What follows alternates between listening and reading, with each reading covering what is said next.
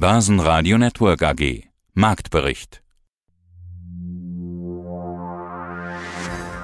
Mein Name ist Moimir Linker und ich bin CEO der Acfif International der unabhängigen Vermögensverwaltung in Zürich. Begrüße alle an diesem grünen Donnerstag ganz herzlich.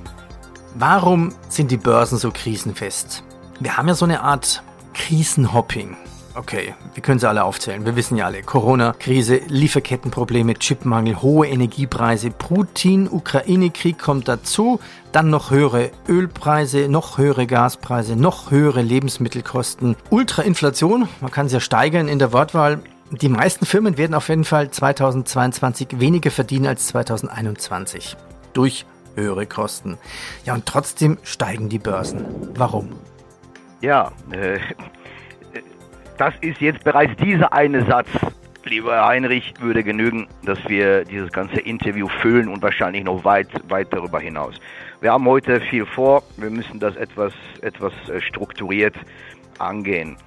Die Börsen sind fest, die Börsen sind krisensicher. Ich würde das so nicht stehen lassen. Ich meine, wir hatten ja den DAX, sprechen wir jetzt zunächst mal über den DAX. Wir haben ja den DAX gehabt bei knapp 16,3. Wir kämpfen mit der 14.000er Marke. Das ist also schon eine Menge Holz. Also das muss man schon sagen. 2300 Punkte im DAX von der Spitze ist schon eine Menge Holz. Wir müssen das ein bisschen differenzieren. Wir haben die Situation seit Beginn des Jahres. Im Januar kam die Angst auf. Wir haben überall Allzeithochstände gehabt, so um die Jahreswende. Dann kamen die ersten Problemwochen zu Beginn des Jahres 22. Inflationsangst kam hoch, äh, steigende Zinsen-Thematik kam hoch. Und dann kamen die ersten Abstürze, dann kam der Krieg. Nach dem Krieg ist es massiv runtergegangen, aber dieser Absturz, was quasi unmittelbar nach Beginn des Krieges, der hat sich also wie gesagt weitgehend kompensiert. Nicht weitgehend, er hat sich noch lange nicht kompensiert, aber zumindest die Tiefststände wurden deutlich, deutlich verlassen. Das werden wir später auch bei unserem, bei unserem Depot sehen.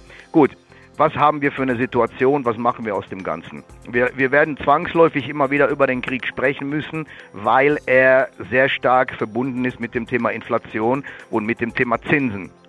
Das steht außer Frage. Normalerweise kennen Sie ja meinen Leitsatz und liebe Zuhörer, Sie kennen auch, die Märkte sind nicht logisch, die Märkte sind psychologisch. Aber so unlogisch sind sie ja gar nicht. Wenn wir uns vorstellen, dass wir eine Zinssituation haben, wo wir in Amerika mitten in den Trippelschritten sind. Die ersten sind erfolgt.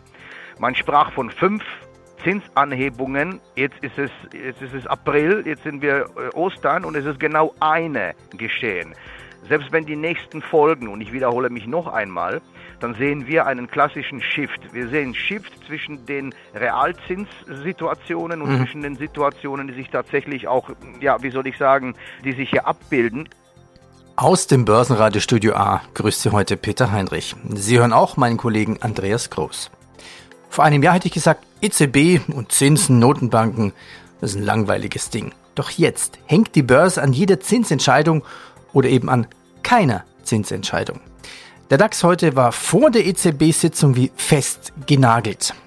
Das soll aber keine Osterbotschaft sein. Nach der EZB-Sitzung gewann er leicht dazu.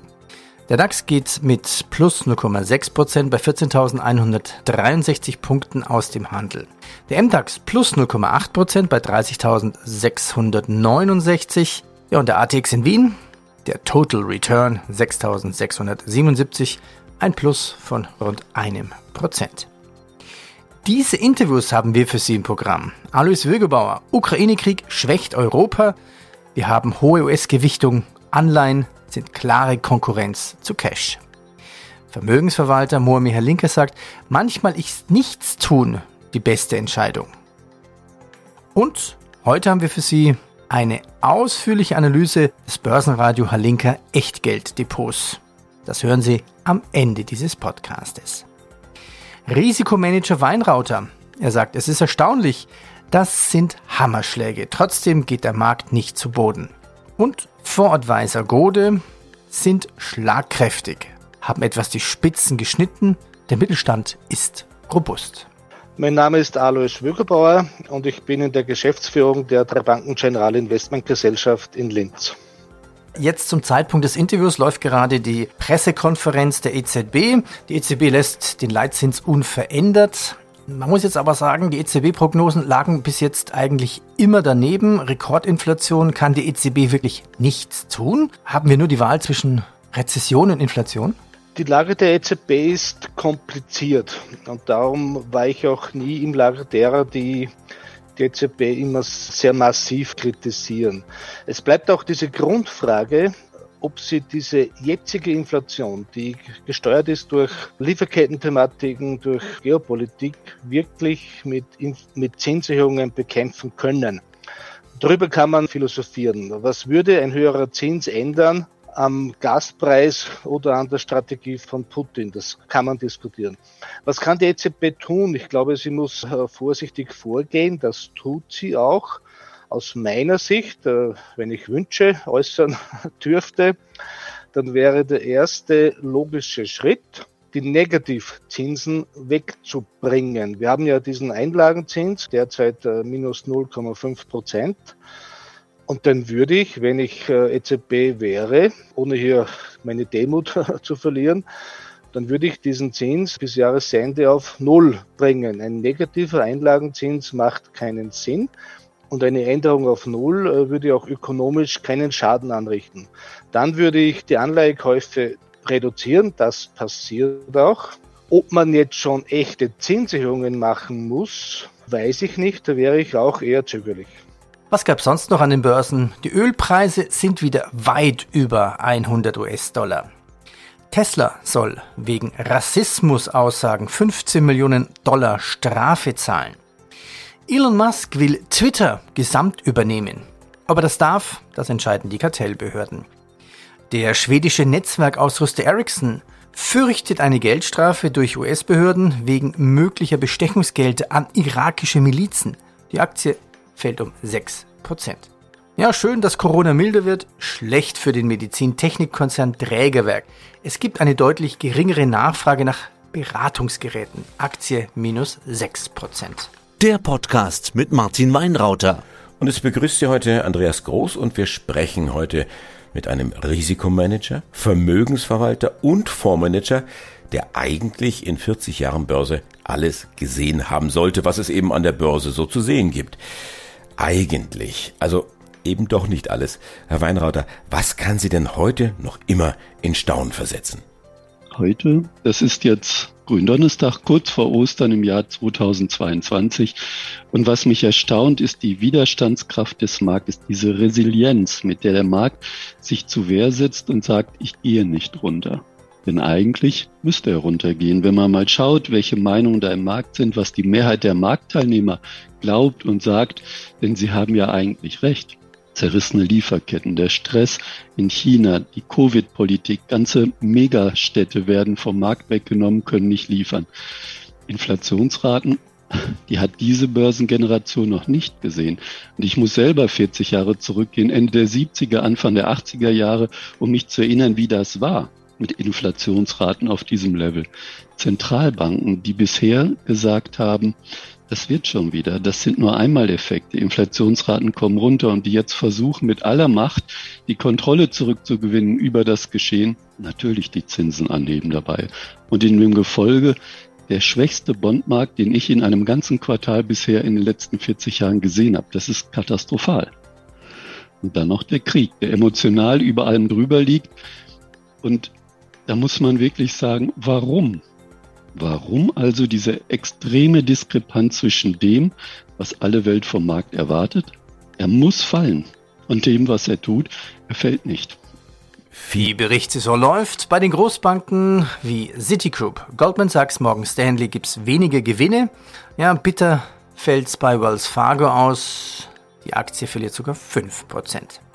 Gewinnsprung bei VW, Überraschung, Volkswagen hat im ersten Quartal mit einem Milliardengewinn aufgewartet. Das berühmte Ergebnis von Zinsen und Steuern sowie vor Sondereinflüssen aus dieser Dieselaffäre lag bei 8,5 Milliarden Euro.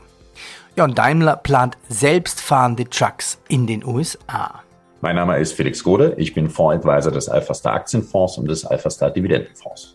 Herr Gode, schönen guten Morgen. Wie kommt der Mittelstand denn klar mit dem großen Thema dieser Tage, mit dem Ukraine-Krieg?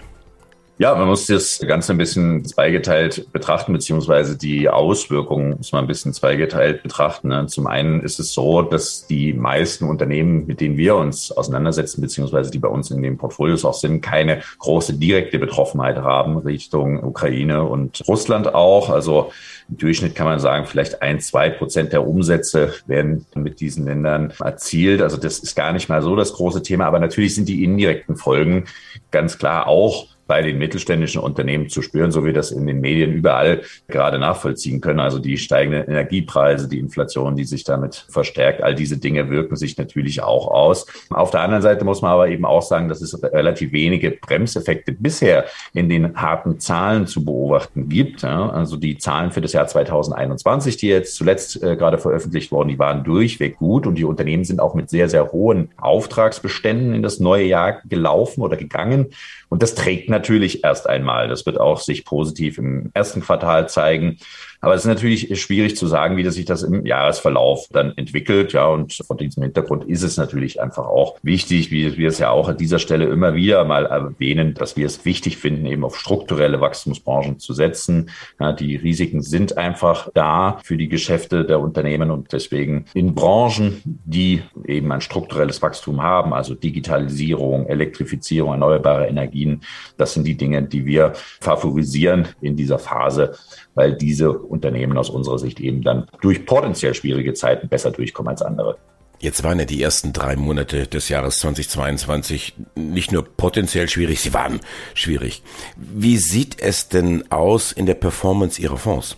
Ja, genau. Das ist also letzten Endes so ein bisschen diese äh, Zweischneidigkeit. Ja, wir haben wirklich, was die Unternehmen anbelangt, eine sehr, sehr stabile und gute Situation noch. Und ich sagte es ja auch, unsere Unternehmen sind ja sowieso aufgrund ihrer Positionierung in den Branchen sehr gut aufgestellt. Aber die Börsen haben natürlich ein bisschen Unsicherheit erfahren in den letzten Monaten aus all den Gründen, die wir auch schon erwähnt haben. Insofern sind wir da auch im ersten Quartal mit den beiden Fonds mit knapp zweistelligen Minusrenditen unterwegs gewesen. Der Dividendenfonds mit minus neun etwas besser, also nicht ganz zweistellig negativ.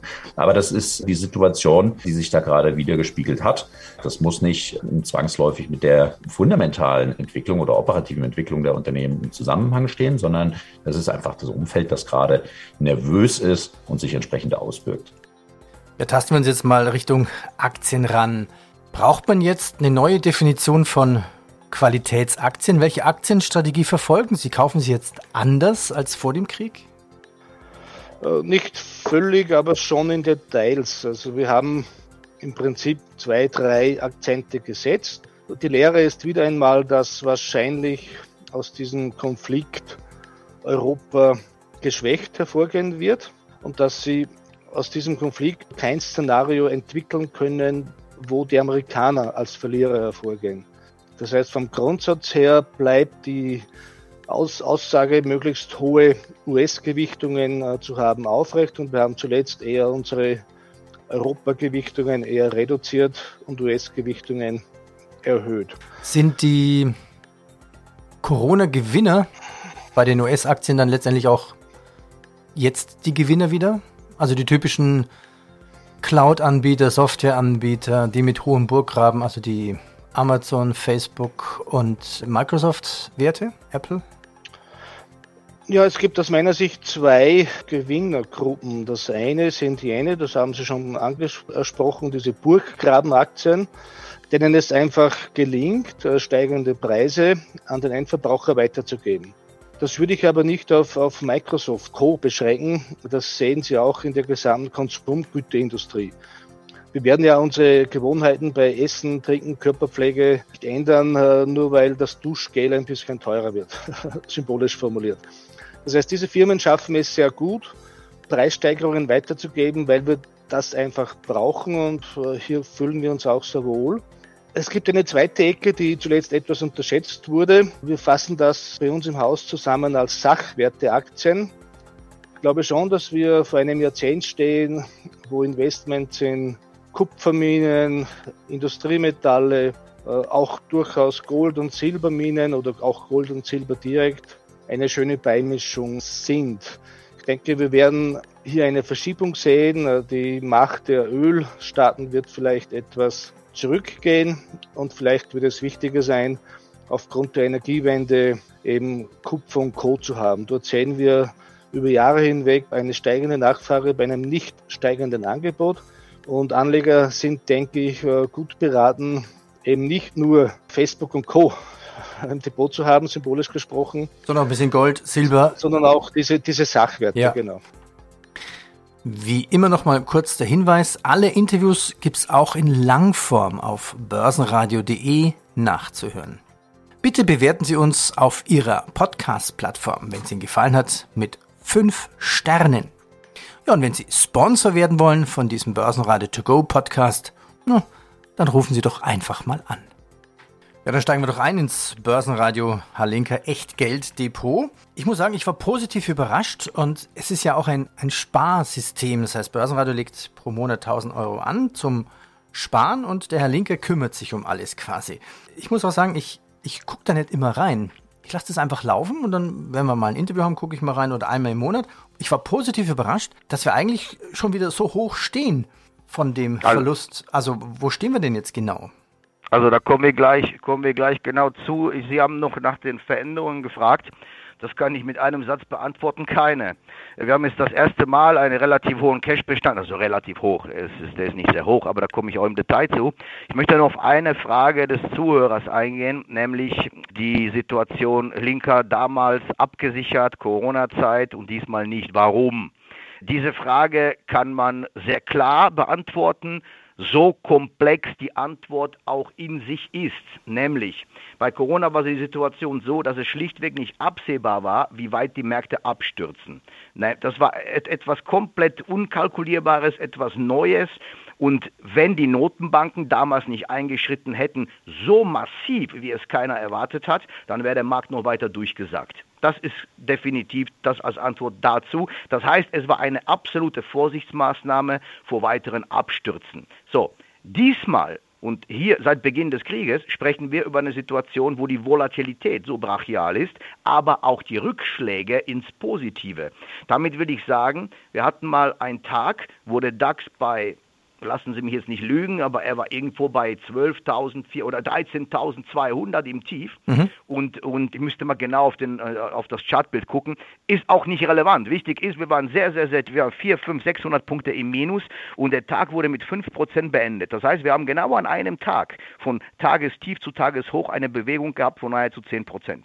Wenn Sie ein Absicherungsinstrument nehmen, nehmen wir zum Beispiel eben diesen MDAX, den wir immer mal wieder als Breitenindex nehmen, mit einem 10 zehnfachen Hebel. Das heißt also, wenn Sie gegen den Trend oder Sie, Sie, Sie, Sie kommen zum, das Timing passt nicht, dann haben Sie diese Absicherung in einem einzigen Tag verbrannt. Die Märkte sind 10% höher, das Depot ist auf dem gleichen Stand und 10% ist eine Menge Holz. Das aufzuholen, das ist dann schon, das tut weh. Also wenn man da einmal falsch liegt, dann hat man zwar die Sicherheit, man hat sich vor dem Absturz quasi bewahrt, aber wenn das Timing so ist, dann ist, ist das läuft man den Verlusten einfach lange hinterher. Und da abzuwägen, so, so eine Entscheidung zu treffen, ist es, ist es definitiv A schwierig und B, wenn Sie solche Volatilitäten haben, dann ist die Absicherung definitiv kein richtiges Mittel. Und genauso wie auch das Depot zu verkaufen. Und dann hat man es im Cash und dann, ja, die Inflation frisst es weg. Und dann, dann kommen die Märkte zurück, man, man läuft dem Markt hinterher, kauft wieder ein, man handelt prozyklisch. Und das ist genau das, was dann natürlich letztendlich die, die Verluste also so horrend macht. Mal durchhalten. Ja, dann, ich habe mir das ausgedruckt heute Morgen, kurz nach Börseneröffnung. Mittlerweile sind die Kurse ja wieder ein bisschen anders.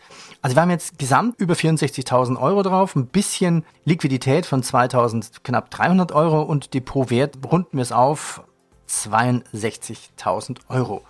Kann man eigentlich Also ich kann also, Ihnen ich kann Ihnen die Zahlen, ich kann Ihnen die Zahlen jetzt äh, real time auf die Sekunde genau geben. Und ich würde sagen, wir schauen uns erstmal die einzelnen Titel an und dann werden wir uns, dann werden wir uns dann der Gesamtentwicklung und, und den Zahlen auch genau widmen. Ich fange wieder an seit Beginn, seit Kauf dieser diese Titel, fangen wir an mit Nvidia, ein Plus von 158 Prozent.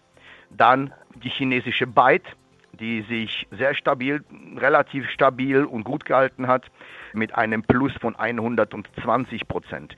Swiss Life ins Plus gedreht. Wir haben, eine Reihe defensiver Titel, die sich sehr, sehr stark erholt haben. Und da gehört die Swiss Life dazu. Jetzt ein Plus von 5%. Wir dürfen auch nicht vergessen, in diesem Zusammenhang, dass wir in der Dividendensaison sind, dass wir natürlich auch Dividenden bekommen. Und wir haben einige sehr starke Dividendentitel dabei.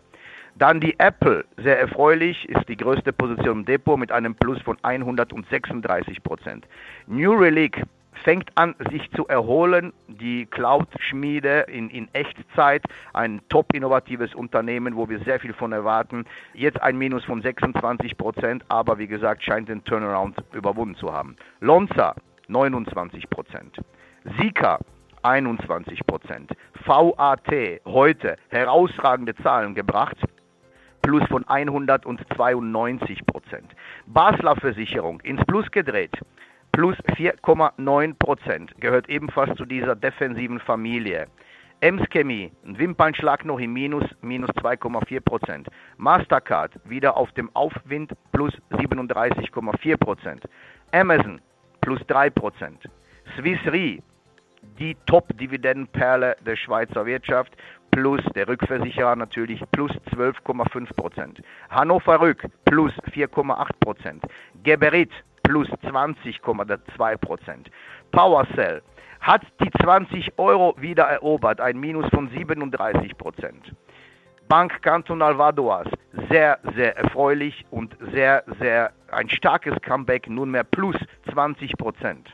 Valora, auch erfreulich, plus 3,2 Prozent. Valora hat verkündet, wieder Dividende zu bezahlen, sollte diese Aktie nachhaltig helfen. Der Weg zu den Allzeithochs ist noch ja, meilenweit weg. Die Aktie liegt etwa jetzt um die 165, 166 Franken. Allzeithoch war, glaube ich, bei 400. Kering, Top-Zahlen aus der Branche, noch nicht so in der Aktie angekommen, minus 11 Prozent. Chembra Money, der nächste sehr erfreuliche Schachzug von uns, plus 8,7 Prozent. Gurit plus 21 Prozent. Gurit hat heute, ab, äh, äh, heute verkündet, dass sie das, das deutsche Raumfahrt- und Luftfahrtprogrammgeschäft verkaufen. Sollte der Aktie und auch der Marge nachhaltig Auftrieb geben, bin ich sehr gespannt. Plus 20,3 Prozent. Software One, für mich sehr enttäuschend. Ich habe von diesem Papier eine Menge erwartet. Eigentlich seit Beginn des Krieges ging es massiv runter, minus 41 Prozent. Alibaba, trotz der leichten Erholung. Der Absturz war natürlich gnadenlos. Der hat auch dem Depot eigentlich wehgemacht, weil der Gewinn dort war exorbitant und jetzt sind wir 37 Prozent im Minus. Aber auf diesem Niveau werden wir uns von diesem Papier nicht trennen. PayPal eigentlich genau das gleiche in grün, minus 46 Prozent. Teladoc minus 72 Prozent. Äh, Telemedizin war für mich die Zukunft, ist für mich die Zukunft. Wir werden die Position nicht vergrößern, wir werden sie aber behalten. Eigentlich genau wie die C3 AI äh, minus 84 Prozent, das ist ebenfalls, ebenfalls kein gutes Ergebnis. Last but not least die MedMix, das ist das neue Unternehmen, was neu im Depot ist, das ist der einzige Neuzugang, minus 21 Prozent seit Kauf. MedMix ist ein Unternehmen, welches für die Pharma- und für die Kosmetikbranche Grundflüssigkeiten liefert, war ein Spin-off von Sulzer, und das Problem war, dass der Herr Wechselberg als Russe Medmix ebenfalls natürlich ein, ein, ein Großaktionär ist, aber er liegt nicht über irgendwelchen Marken, die nachhaltig diese Sanktionen quasi das Unternehmen treffen. Darum ist es eigentlich sehr irrational, weil wir haben den Titel kurz vor der Bekanntgabe der Zahlen gekauft die Zahlen waren herausragend, alle Erwartungen wurden übertroffen. Dann begann der Krieg, dann kam die Sanktionswelle und rein psychologisch in diesem Zuge wurde Madmix abgestraft. Für mich ein herausragender Titel. Ich denke darüber nach, ob wir ihn, ob wir ihn nachkaufen, weil dieser Titel hat eine, hat eine große Zukunft. Jetzt kommen wir zu den Zahlen an sich. Mhm. Das Depot hat inklusive Cash jetzt eine Wertigkeit von 64.300. Wir haben das Allzeithoch des Depots gehabt im Januar bei 67.600. 3000 Euro sind seit Beginn des Jahres dazugekommen. Wenn man die korrekt abdiskontiert, haben wir seit Beginn des Jahres eine Performance von exakt minus 7%. Und das ist respektabel, das ist in Ordnung. Das liegt bedeutend, bedeutend besser als viele Indizes, nicht nur der DAX, sondern, sondern auch Nasdaq und so weiter. Äh, da liegen wir eigentlich, eigentlich gut dabei. Wir haben ja gesagt, dass wir das jetzt jahresmäßig genau messen. 7% kann ich leben, das Depot ist gut aufgestellt, wir haben etwas Cash, um jetzt wie gesagt, Positionen zu verstärken, nachzukaufen. Das wird auch in den nächsten Tagen passieren. Definitiv wird es passieren, bevor die Ertragssaison beginnt. Die nimmt gerade Fahrt auf, gestern mit soliden Bankenzahlen aus den USA und heute mit eben mit VAT, die uns auch mittelbar, also unmittelbar betrifft. Ich denke, dass da noch Impulse zu erwarten sind, aber richtige Impulse wird es dann geben, wenn der Krieg zu Ende ist. Mal so über den Daumen gepeilt, wir haben ja um die 26 Werte drin. Wie viel davon sind gute Dividendenwerte, die eigentlich auch Dividenden gut zahlen? Also wir können das auch noch blitzartig durchgehen. Wir können das ja zählen. Also Sie zählen die Titel und ich sage, ich, ich werde diese Titel nennen, die hohe Dividendenzahler sehen und Sie können sie bitte für mich addieren. Das ist die Swiss Life. Ja. Das ist die ja, Sika teilweise. Das ist VAT. Das ist Baloas. Das ist Emskemi. Das ist Swissri. Das ist Hannover Rück. Das ist Bank Cantonal Vadoas. Valora, Cembra und die Medmix. So, 1, 2, 3, 11. Elf Titel mit Dividenden. Gurit, Gurit gehört auch noch dazu, also zwölf, also etwa die Hälfte. Mhm. Ja, genau. Das ist diese Mischung. Wir werden aber diese Flanke eben angesichts der Situation, wie Sie gerade angesprochen haben, werden wir uns jetzt bei den Neukäufen, bei dem Wachstum etwas zurückhalten, weil wir eigentlich im Wachstum sehr, sehr gut vertreten sind. Das ist ja die Challenge bei der Struktur dieses Depots, was wir schon immer miteinander besprochen haben. Wir müssen eine gesunde Mixtur finden, langfristig orientiert. Wir sind ja in den Hightech sehr gut investiert mit Nvidia, mit Byte, mit, mit Apple, also die Funk, die Funk sind wir eigentlich sehr, sehr gut, sehr, sehr gut vertreten. Das muss man sagen sagen, wir haben US-Finanzdienstleister drin mit Mastercard, wir haben Chemie drin, wir haben Rückversicherer drin, wir haben äh, erneuerbare Energie drin.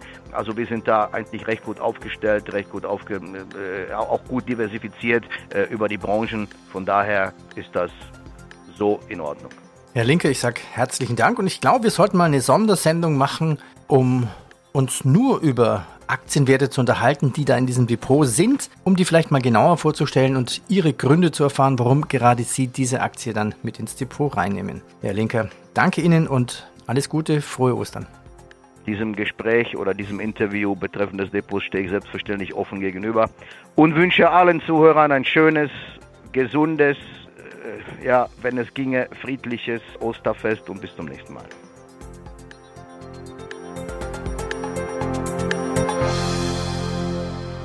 Börsenradio Network AG. Marktbericht